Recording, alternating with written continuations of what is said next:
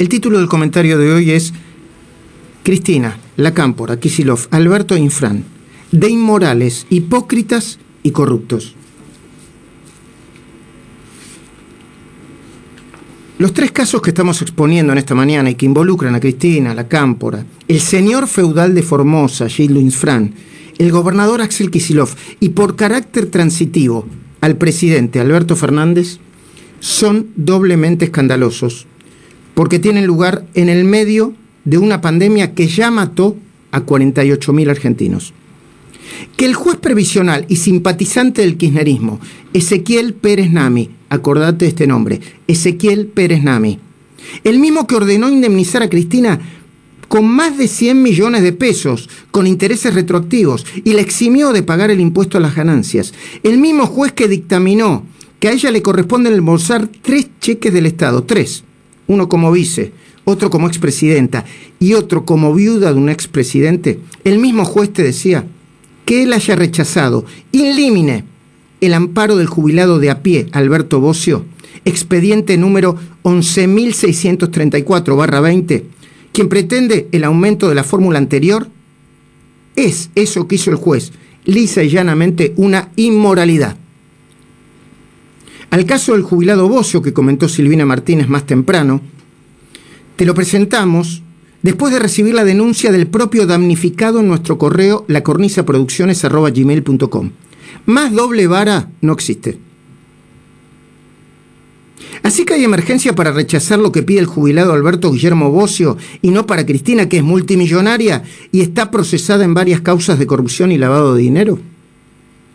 También es una inmoralidad, y no quería dejar de decirlo, el uso repulsivo que los chicos grandes de la cámpora están haciendo de la vacuna, jugando a la intermediación militante, intermediación militante. Lo hablamos con Luis Gasullo recién, poniendo cartelitos y la sigla de la cámpora. ¿No aprendieron la lección de la pechera cuando aprovecharon la inundación de La Plata?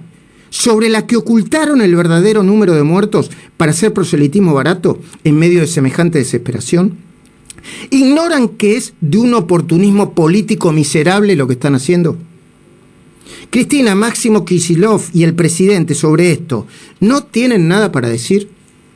¿En serio no tienen nada para decir? Pero el informe de Luis Gasulla de hoy sobre Formosa, Infran lo tiene todo, corrupción, clientelismo, prepotencia y violación de derechos. Vamos a ver si dentro de un ratito tenemos tiempo de pasar un audio que nos acercó Gabriel Levina sobre un intendente que le dice a la comunidad Wichi, así que ustedes hacen los locos, le vamos a sacar los puestos, los sueldos, le vamos a sacar todo. Inmorales. Porque a la historia de Sunilda Gómez, quien perdió a su bebé mientras era privada de su libertad de manera ilegítima, y a la de Mauro Ledesma, ese papá de 24 años que se ahogó en el río Bermejo, desesperado para ver a su bebita que tanto extrañaba, hay que sumarle una grave constatación. La nación le dio a Formosa para enfrentar el COVID-19 proporcionalmente más dinero que a cualquier otra provincia del país. 12 mil millones de pesos de los que no hay rendición ni transparencia y que se podría haber ido al agujero negro de la corrupción. La misma corrupción que descubrió hace ya varios años, también en Formosa la justicia, con el pago de Infran a Amado Vudú por más de 2 mil millones de dólares. Se lo pagó a través de All Found, una empresa pantalla.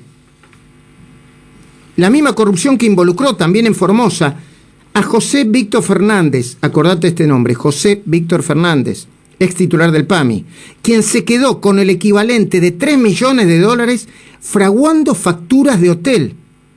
El mismo señor al que ahora Infran designó al frente del Hospital Distrital de Ingeniero Juárez.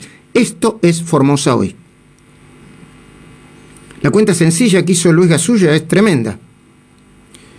Formosa, con 833 contagios y 5 muertos, si estos fueran ciertos, ¿no? Gastó 14 millones de pesos por contagiado. ¿Fueron entonces los centros de aislamiento una maniobra para tapar el desastroso funcionamiento del sistema de salud? No tenían hospitales, no funcionan bien, pero se sacaron el problema de encima encerrando, sin discriminar entre contagiados y sanos, igual que los militares de las dictaduras ocultaban a los habitantes de las villas, ¿te acordás? Con buses diciendo, no hay villa, las tapaban no hay pobres. Y todo esto sin hablar de la sospecha de que en Formosa es un secreto de voces, ¿no? Los vínculos del gobernador con el contrabando, el narcotráfico y el crimen organizado, como bien lo señaló Nicolás que ayer en Clarín y hoy lo ratificó Patricia Bullrich acá en esta mañana. Los artistas, los dirigentes del oficialismo, Cristina y Máximo, los mismos que transformaron el caso Maldonado en una cruzada de una magnitud sin precedentes y que callaron cuando al final se comprobó que no se trataba de un caso de desaparición forzada. ¿En serio van a seguir siendo cómplices con su silencio de las atrocidades que suceden en Formosa? Yo lo pregunto en serio. Yo tengo muchos amigos que no piensan como yo, pero se los quiero preguntar con la mano en el corazón. ¿Dónde están ahora los artistas? ¿Dónde están ahora muchos de esos amigos míos que decían, por ejemplo, que la patria está en peligro? ¿Dónde están? ¿Por qué no hablan? ¿Por qué siguen defendiendo lo indefendible? ¿Es que la patria ya no está más en peligro para ellos? ¿O les parece que los jubilados cada vez están mejor? ¿En serio? ¿En serio? ¿Cuál es el problema? ¿Por qué calla? ¿Los están apretando? ¿Los amenazan? le hicieron una lobotomía política. Y morales, hipócritas y corruptos hay en todas partes. Pero el atronador silencio de la militancia pseudo progresista parece tan o más grave que los hechos que acabamos de describir. Luis Majul está en Radio Rivadavia, AM630. Todo lo que pasa, todo el día.